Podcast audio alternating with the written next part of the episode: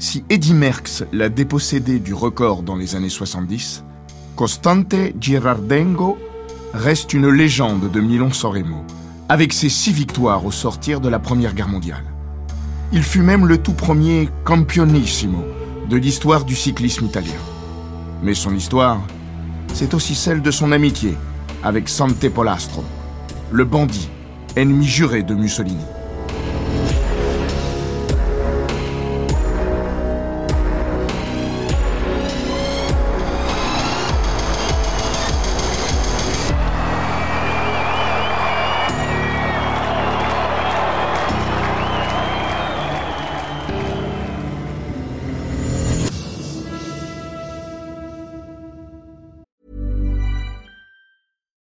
Ryan Reynolds. Recently, I asked Mint Mobile's legal team if big wireless companies are allowed to raise prices due to inflation. They said yes. And then when I asked if raising prices technically violates those onerous two year contracts, they said, What the f are you talking about, you insane Hollywood ass?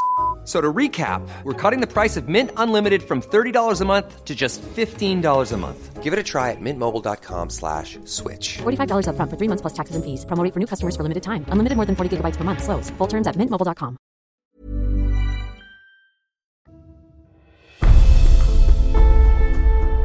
Bienvenue dans Les Grands Récits, le podcast d'Eurosport qui vous plonge dans la folle histoire du sport, entre pages de légendes, souvenirs enfouis et histoires méconnues.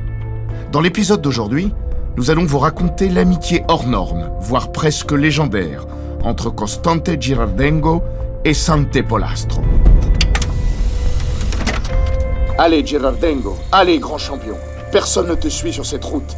Allez Girardengo, on ne voit plus Sante, il est derrière ce virage, toujours plus au loin. C'est une histoire qui prend appui sur deux selles de vélo, celle d'un champion et celle d'un bandit. Nés dans la pauvreté des campagnes du nord de l'Italie, ils déroulèrent leur premier coup de pédale à une époque, le début du XXe siècle, où la bicyclette était incontournable, et dans une ville, Novi Ligure, dont l'auteur italien Carlo Bergoglio a fait l'université du cyclisme. C'est également sur ces terres qu'ils sont morts, à la fin des années 1970. Et c'est toujours là qu'on célèbre la légende du champion et du bandit, qui fuyaient leurs conditions à vélo, de la rivière génoise à Paris. Chaque année, un peloton d'environ 200 coureurs, jeunes apprentis et maîtres aguerris, annonce le printemps dans la province d'Alexandrie, à l'est du Piémont, sur la route menant de Milan à San Remo. Rapidement passée sur le parcours de la Classicissima, Novi Ligure a elle aussi sacré quelques champions à l'occasion. Caleb Ewan et Jérôme Pino ces dernières années sur les routes du Giro. Luigi Cantu lors des championnats d'Italie en 1892. Elle en a surtout vu naître. Et pas de simples champions. Des campionissimi, deux étoiles qui illuminent les pelotons de besogneux. Le premier d'entre eux, par la renommée, est Fausto Coppi. Cinq tours d'Italie, deux grandes boucles. Le premier doublé Giro Tour de l'Histoire en 1949. Des classiques en tout genre. La Lombardie, cinq fois. San Remo, trois fois. Mais aussi Paris-Roubaix et la Flèche Wallonne. Trois maillots arc-en-ciel sur la route et la piste. Un record de leur mythique. Un héritage célébré chaque année sur les routes d'Italie et du monde entier. Le Héron a même donné son nom à son village, rebaptisé Castellania Coppi. 86 habitants y vivent, à une quinzaine de kilomètres de Novi Ligure. Mais, lorsque dans les années 1970, un autre géant de la route s'élevait vers l'Olympe cycliste, le champion de notre histoire, Costante Girardengo, rappela Le premier campionissimo, c'était moi. Je suis né à Novi Ligure le 18 mars 1893. J'avais 26 ans en 1919. Je marchais fort et je gagnais presque tout. Emilio Colombo, ancien directeur de la Gazzetta dello Sport, qui dispense les licences de campionissimo, avait de la sympathie pour moi et il aimait les bons mots. Il a trouvé ce campionissimo qui a ensuite été utilisé pour Coppi et maintenant pour Eddy Merckx. Mais le premier, c'était moi. Autant dit des pionniers, l'Omino di Novi Ligure n'avait pas ménagé ses efforts sur des routes défoncées pour devenir plus qu'un champion. Le héros d'une Italie qui se relevait de la Première Guerre mondiale. 1919 marquait le retour du Giro. Pour sa septième édition et la troisième participation de Girardengo, vainqueur d'étape en 1913 et 1914, avant d'être envoyé en Ligurie pour servir son pays. Cette fois, il s'avançait en grand favori, maillot de champion national sur les épaules, au moment où la Corsa Rosa explorait de nouveaux territoires. Incarnation d'une Italie conquérante, Girardengo remporta les deux premières étapes, à Trente et Trieste, qui venaient d'être prises à l'Autriche. Le campionissimo naissant laissa ensuite trois bouquets à Egg, Corletta et Belloni, avant de reprendre sa domestication de l'épreuve. Cinq autres victoires à Rome, Florence, Gênes, Turin et Milan. Sur dix étapes, Constantino en avait remporté sept dans les plus grandes villes du pays. Et il avait mené le classement général du début à la fin, s'offrant le Giro avec 51 minutes d'avance sur son grand rival, Belloni. Lorsque Gira prit sa retraite, en 1936, tous les trains qui passaient par Novi Ligure s'y arrêtaient. Un honneur réservé aux gares du chef de l'État et du Campionissimo. Le petit Fausto s'apprêtait à quitter les champs d'Alexandrie pour devenir le grand copie. Et Girardengo allait continuer à bâtir son héritage en tant que sélectionneur national, directeur sportif ou encore fabricant de cycles. En ces années-là, Novi Ligure était plus qu'une université une grande capitale du cyclisme, et aussi de la rapinerie. Sante Polastro, ou Polastri, le premier se traduisant par poulet ou poussin au singulier, le second au pluriel, est lui aussi né à Novi Ligure, à la fin du XIXe siècle. Dans cette ville qui connaît alors un certain essor, il a vécu une enfance réputée solitaire. Cependant, il se passionne pour les animaux et se ferait un chemin à la campagne, la terre de Constante Gerardengo et d'amis communs, parmi lesquels Biagio Cavana, ma sœur et mentor des Campionissimi. Son coup de pédale lui vaudra également un surnom évocateur, Il Bandito in Bicicletta, le bandit à bicyclette. À 26 ans, âge auquel Girardengo devenait un héros de l'Italie, Polastro était l'ennemi public numéro un du régime fasciste de Benito Mussolini, et il exportait ses talents à Paris. Un bandit sur deux roues, mais aussi un anarchiste, aux idéaux de liberté bafoués et dont les amis tombaient sous le joug et les balles des chemises noires. Les assauts de Polastro ont fait tomber les policiers en retour et pleuvoir les bijoux. Ils ont aussi embarrassé son voisin, Girardengo. La relation, avérée et fantasmée entre les deux contemporains de Novi Ligure, a nourri de nombreux mythes et une légende. La leggenda del bandito et del campione. La légende du bandit et du champion. Déclinée en chansons, livres, bande dessinée et mise en scène à la télévision et au théâtre. Ces destins croisés fascinent l'Italie. Comment ces deux hommes, qui semblent si proches, ont emprunté des routes contraires pour mieux se retrouver lorsqu'ils étaient au sommet de leur gloire opposée? Deux garçons du village qui ont grandi trop vite, une même passion pour la bicyclette, une histoire d'un autre temps, d'avant le moteur, quand on courrait par rage ou par amour.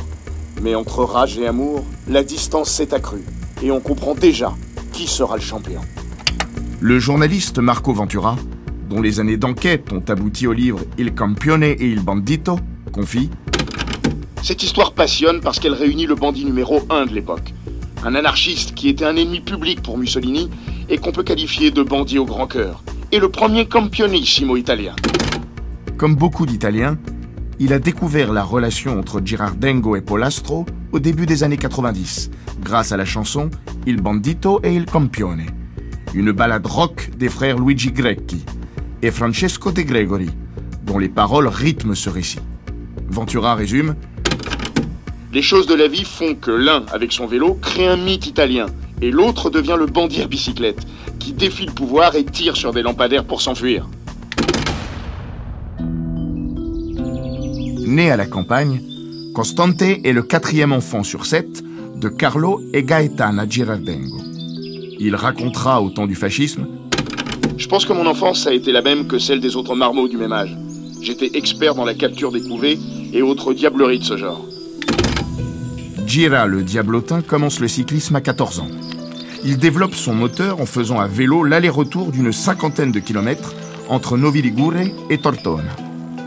Au bout de la route empierrée, il travaille dans les usines Alpha et recueille les conseils de Giovanni Cugnolo, champion d'Italie sur route en 1906, 1907 et 1908. Au moment de tirer sa révérence, le campionissimo observera Ma gloire en tant que coureur, puis-je dire cela, est née sur ce ruban blanc qui unit Novi à la ville de Cugnolo. Il se rappelait ses débuts modestes, loin du mythe bâti après la guerre. J'avais pas encore 15 ans. Je participe à une course pour enfants, évidemment en montant le vélo de mon père, qui était un travailleur acharné. Pour atteindre les pédales, je devais poser mon derrière sur le tube. Je domine tout le monde pendant les qualifications et termine deuxième de la finale, derrière un certain Zakeo, qui avait un tout nouveau cycle. Un succès de premier ordre donc, mais pour un bénéfice bien maigre. J'avais payé un franc d'inscription pour en gagner deux. Sante Polastro a alors 8 ans. Le bandito est né six printemps après le Campione, le 30 avril 1899, à 3h30 du matin, selon l'acte de naissance enregistré à la mairie de Novi Ligure. Le petit Santein grandit avec sa mère et une petite sœur, Maria, sa cadette de 3 ans, que tous appellent Carmelina.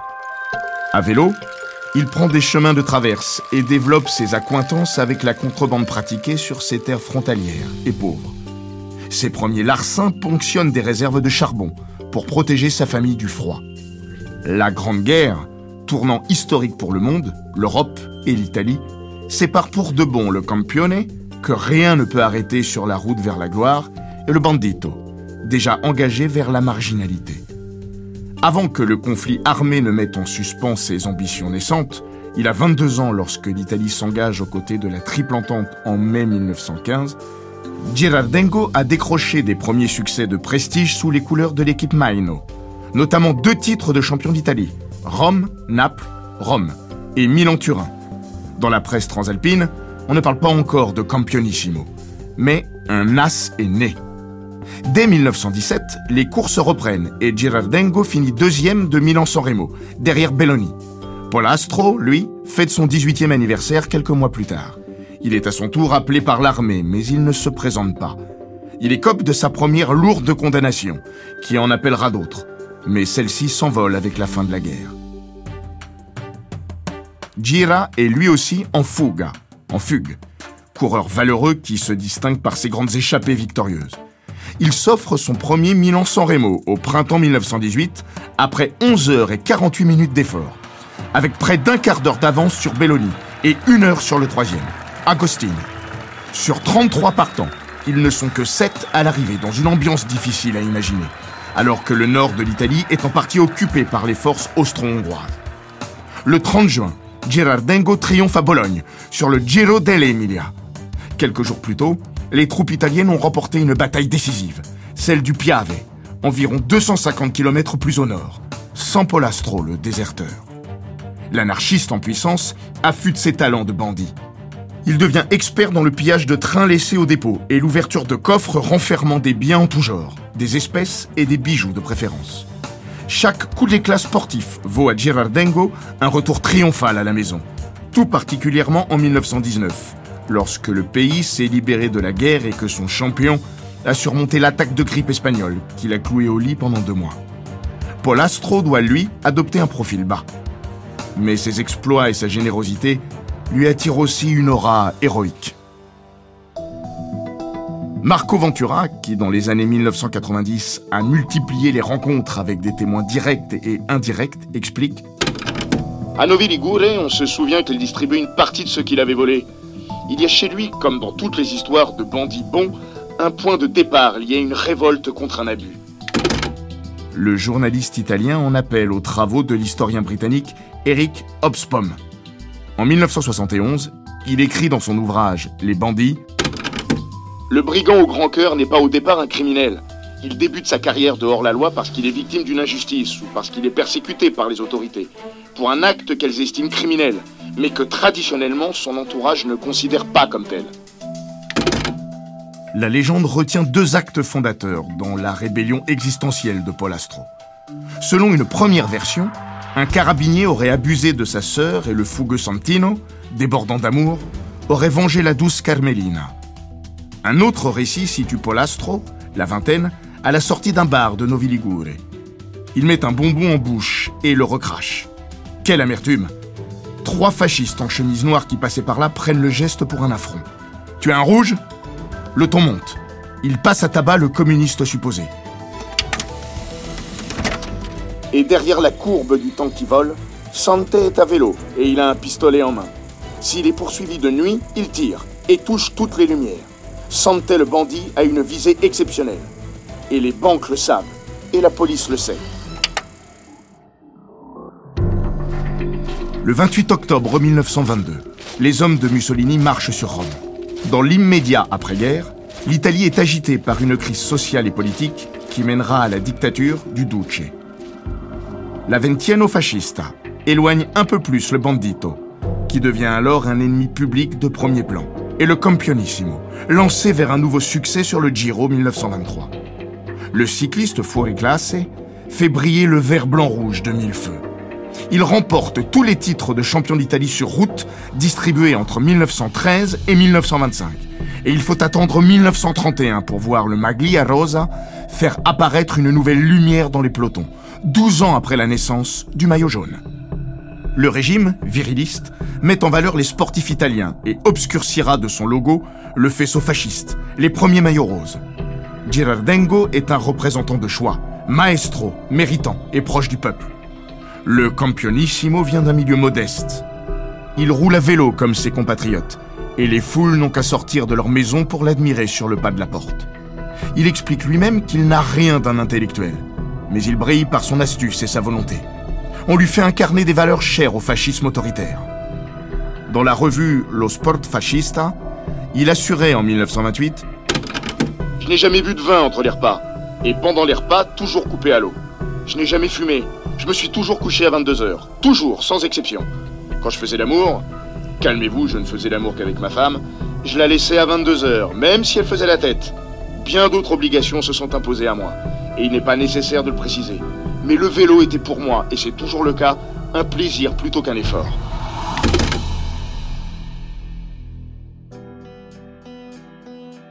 L'esthétique de Polastro, pistolet à la main et foulard sur le visage, séduit bien moins l'autoritarisme fasciste. Mais selon le principal intéressé, c'est la fatalité qui l'aurait mené sur le terrain politique. Il confiait en 1959 au Corriere della Sera Je n'étais ni fasciste ni antifasciste. Je suis une personne impulsive qui a eu le tort impardonnable de réagir avec violence à la violence. Peut-être que j'espérais, par ces rébellions, extérioriser mon désir fou de m'exprimer franchement, la volonté de clarifier immédiatement n'importe quelle situation. Je sais pas. Je connaissais pas la patience, je croyais pas que la vérité et le bien finiraient par remonter à la surface. Je manquais de confiance en l'autre. Maintenant je l'ai. Mais il m'a fallu 32 ans pour m'en convaincre. Je n'ai jamais eu de mauvais instinct. Polastro avait en revanche l'instinct de survie. C'est lui qui l'avait poussé à ses premiers vols de charbon. C'est lui encore qui lui permet de se tirer de ses premières confrontations avec les carabinieri italiens. L'une de ses passes d'armes les plus célèbres avec les forces de l'ordre, qui avait la gâchette facile face aux malpensants de son genre, remonte au 29 novembre 1922, à Novi Ligure. Quelques années plus tard, le nouveau détective raconte avec une certaine admiration pour le bandit la scène reconstituée devant les tribunaux. C'est vraiment un type que Santo Polastro Giovanni. 30 ans, les traits fins, le nez droit, la bouche pincée, un air audacieux et narquois qui défie la justice. Il a passé toute son enfance dans les montagnes de Ligurie, au-dessus de Gênes.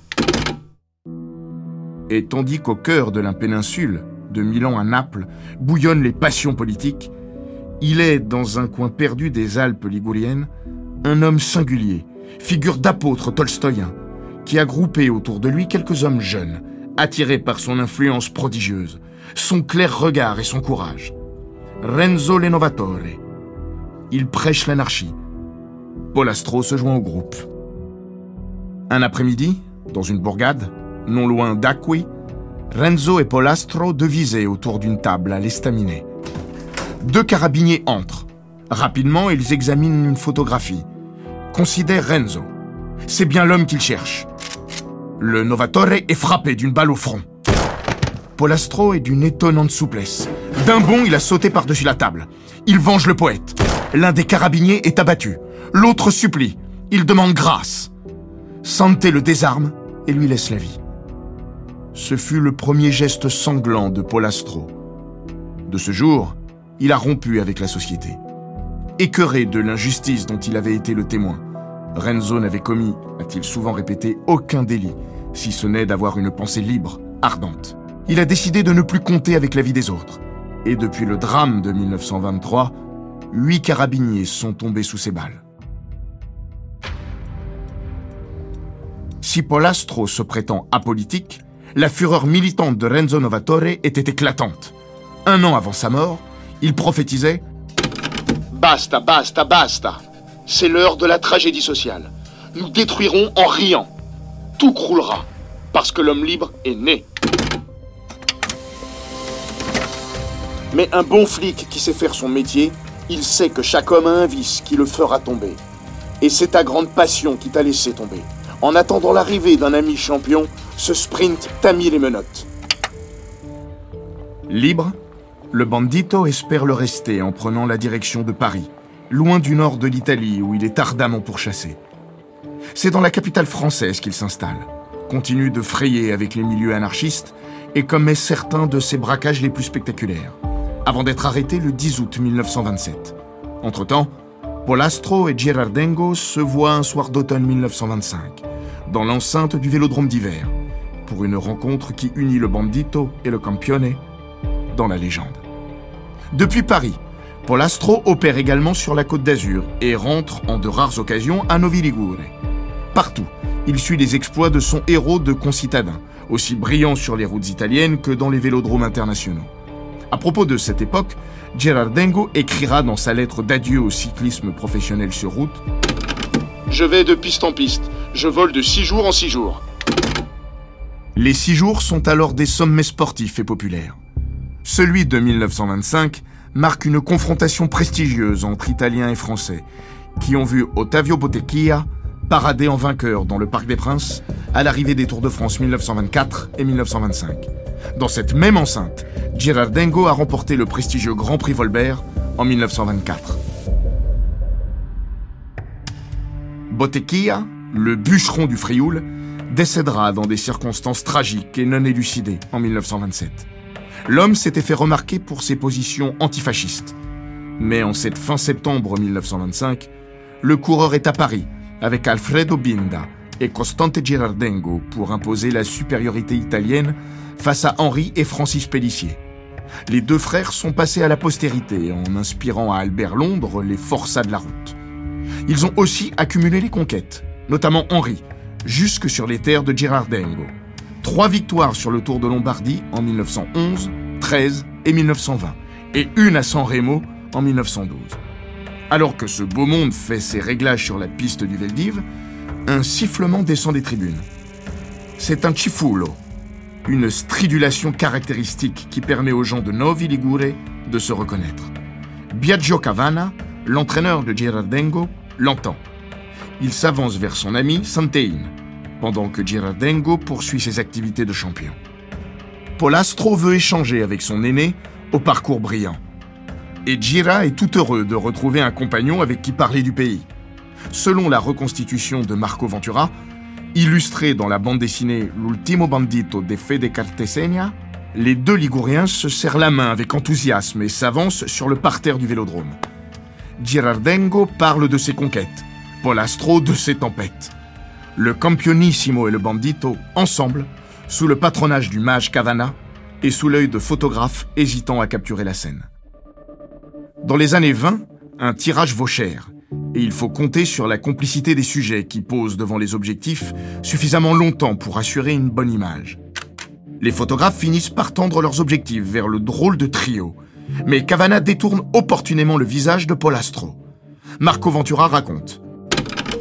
N'avait pas peur de se montrer. Ensuite, on a commencé à dire que Girardengo avait trahi Polastro, ce qui a permis à la police de l'arrêter. Entre les deux, il y a toujours eu une forme d'ambiguïté. Girardengo était parfaitement intégré au système. C'était un noble dans ces années-là, tandis que Polastro était l'opposé absolu, un criminel, anarchiste, etc. Le rapport ambigu entre les deux, cette possible trahison et la gêne que Girardengo a manifestée en certaines occasions parce qu'il connaissait Polastro, voilà ce qui donne toute sa dimension à la légende.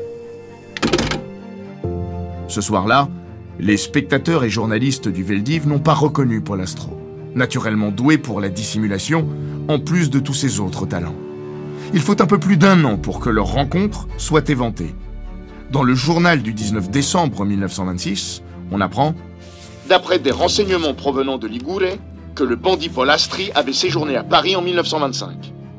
Une semaine plus tard, l'intransigeant rebondit sur l'événement et revient sur une autre scène, à la date incertaine, que le Campionissimo aurait compté lui-même à l'auteur de l'article. Un jour que Constante se promenait en automobile avec un ami, il remarque que tous les carabiniers faisaient de grands gestes et de grands cris au passage de la voiture. En Italie, Girardengo est au sport ce que Danuzio est à la littérature ou le Duce à la politique. Il est accoutumé depuis 13 ans qu'il brille au firmament cycliste, au viva et au bravo. Aussi ne s'étonne-t-il pas outre mesure des hurlements et des signaux d'arrêt. À la fin pourtant, il tica. Caro mio C'est pas possible que tous les carabiniers piémontais se soient donné le mot aujourd'hui pour m'acclamer tous à la fois. Comme il arrivait à la hauteur d'un nouveau poste en pleine effervescence comme les précédents, il se décida à stopper. La voiture fut cernée en moins de temps qu'il n'en faut pour l'écrire et l'ami du champion fut appréhendé. Vos papiers. Je suis Girardengo. Nous vous avions reconnu. Mais tous les postes ont été avisés télégraphiquement que le brigand Polastri était avec vous. Mais ce monsieur n'est pas Polastro, c'est un ami. Ces traits correspondent absolument avec le signalement du bandit. Les deux voyageurs eurent toutes les peines du monde à détromper les policiers. La presse française se délecte de ces scénettes entre Girardengo, les autorités, et Polastro, dont l'aura touche jusqu'au Campionissimo. Dans un récit de la pédale du 29 décembre 1926, un inspecteur de police français interroge Girardengo à l'occasion d'une vérification de passeport. C'est vous le coureur qui fréquentiez à Paris les bandits de Milan? Pourquoi n'avez-vous pas averti la police de leur séjour en France? Réponse cinglante du Piémontais, visiblement échaudé. Si je devais demander à tous ceux qui m'approchent leur casier judiciaire, j'aurais plus le temps de courir, monsieur mais seulement celui de me déguiser en Sherlock Holmes. Il brillait au soleil comme de vélo. Sante Polastri, ton giro est fini. Et on raconte déjà que quelqu'un t'a trahi. À défaut de Sherlock Holmes, d'éminents enquêteurs sont sur la piste de Polastro. Marco Ventura révèle C'est la première grande collaboration policière entre l'Italie et la France dans les années 1920. D'un côté, le Questore Rizzo, haut représentant des forces de l'ordre sous Mussolini. De l'autre, le commissaire Guillaume, qui inspirera Maigret à Georges Simenon. Deux personnages de roman qui vont bientôt resserrer l'étau autour de Polastro. Cité par Marco Ventura, le bandito confie à un ami J'aurais pas dû y aller, j'ai merdé. L'auteur poursuit La fin de Polastro se consume entre novembre 1926 et décembre 1927. Le 14 décembre 1926, on le croit mort. Un homme s'est tiré une balle dans la tête après une confrontation sanglante avec la police. La presse annonce Le bandit Paul s'est suicidé à nuit sous Ravière. Tout le monde y croit, même Girardengo. Le campione confie à des journalistes ce que le bandito lui a raconté. Cette fameuse soirée au Veldiv. En fait, c'est un complice de Polastro, Giacomo Massari, qui s'est donné la mort. Obsédé par ce dossier dont il épluche chaque document, l'enquêteur italien Rizzo reste sceptique. Il finit par retrouver son ennemi public et intime dans une auberge italienne, à Paris. Il prévient ses collègues français pour organiser l'arrestation. Surpris à la sortie du métro, dans l'après-midi du mercredi 10 août 1927, Sante Polastro n'a pas le temps de s'emparer de son pistolet. Il se débat, appelle à l'aide, en vain. À 28 ans, la course du bandito s'arrête au moment où Girardengo prépare son retrait des compétitions sur route à la fin de la saison 1928. Les personnages prestigieux continuent de se presser autour de Polastro. Il est défendu par Henri Torres, avocat engagé auprès des militants d'extrême gauche, député de 1932 à 1936, puis sénateur de 1948 à 1958, et futur mentor de Robert Badinter mais les réquisitoires contre le tueur de Carabinieri sont accablants. Face aux déclarations de Polastro, on oppose le témoignage de Girardengo dans la presse. Le bandito est reconnu coupable dans deux procès différents. Surtout, on prononce son extradition vers l'Italie. Pour les affidés du Duce Mussolini, Qu'importe si Polastro est devenu frère d'armes avec des anarchistes par fatalité ou en raison de convictions bien trempées. Devant ses juges, il lance J'ai mes idées. sans s'étaler sur la nature de celle-ci. Lorsque l'ennemi public numéro un rentre au pays, il est traité en dissident à mater. La carte du détenu Polastro dans la prison de Santo Stefano ne laissait guère d'échappatoire. Fin de peine Jamais. Il tentera bien de s'évader, mais sa révolte à l'automne 1943 est matée après quelques jours alors que l'île de Santo Stefano et son pénitentiaire ne sont plus ravitaillés en eau et en nourriture, en raison de la Seconde Guerre mondiale. L'ex-bandito est finalement gracié en 1959.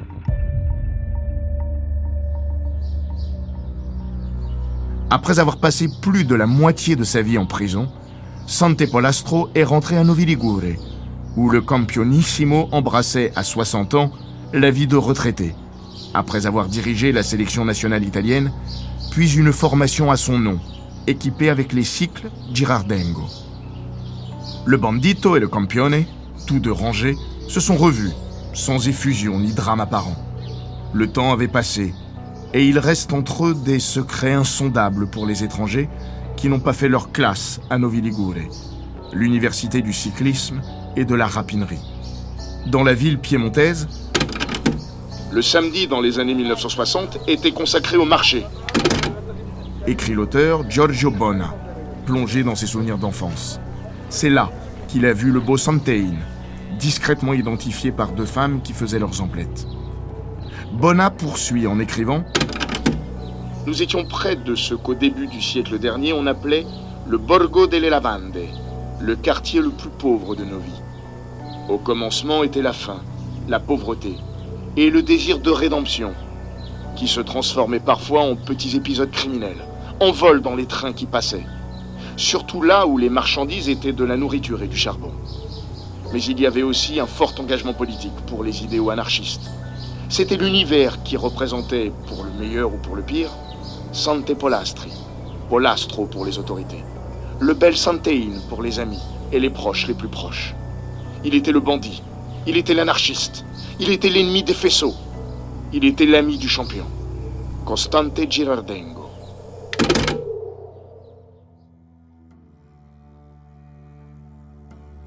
Mort en 1978, Costante Girardengo est enterré à Cassano Spinola, à une vingtaine de minutes à vélo de Novi Ligure. Chaque année, l'anniversaire de son décès est l'occasion de célébrations, le 18 février. Le corps de Sante Polastro repose depuis 1979 au cimetière communal de Novi Ligure. Si proche, si lointain, le campione le bandito restent intimement liés dans la légende.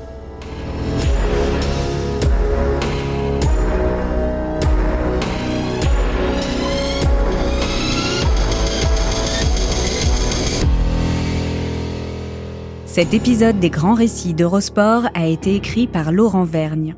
Il est raconté par Florian Bayou, monté par Célia Brondeau et produit par Bababam. N'hésitez pas à vous abonner, commenter, partager et noter ce podcast sur Apple Podcast, Google Podcast, Castbox, Spotify, Deezer et toutes les plateformes audio.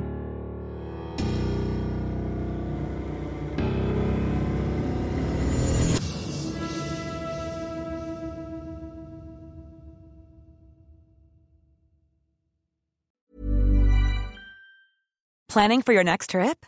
Elevate your travel style with Quince. Quince has all the jet setting essentials you'll want for your next getaway, like European linen, premium luggage options, buttery soft Italian leather bags, and so much more. And is all priced at 50 to 80% less than similar brands. Plus, Quince only works with factories that use safe and ethical manufacturing practices. Pack your bags with high-quality essentials you'll be wearing for vacations to come with Quince. Go to quince.com slash pack for free shipping and 365-day returns.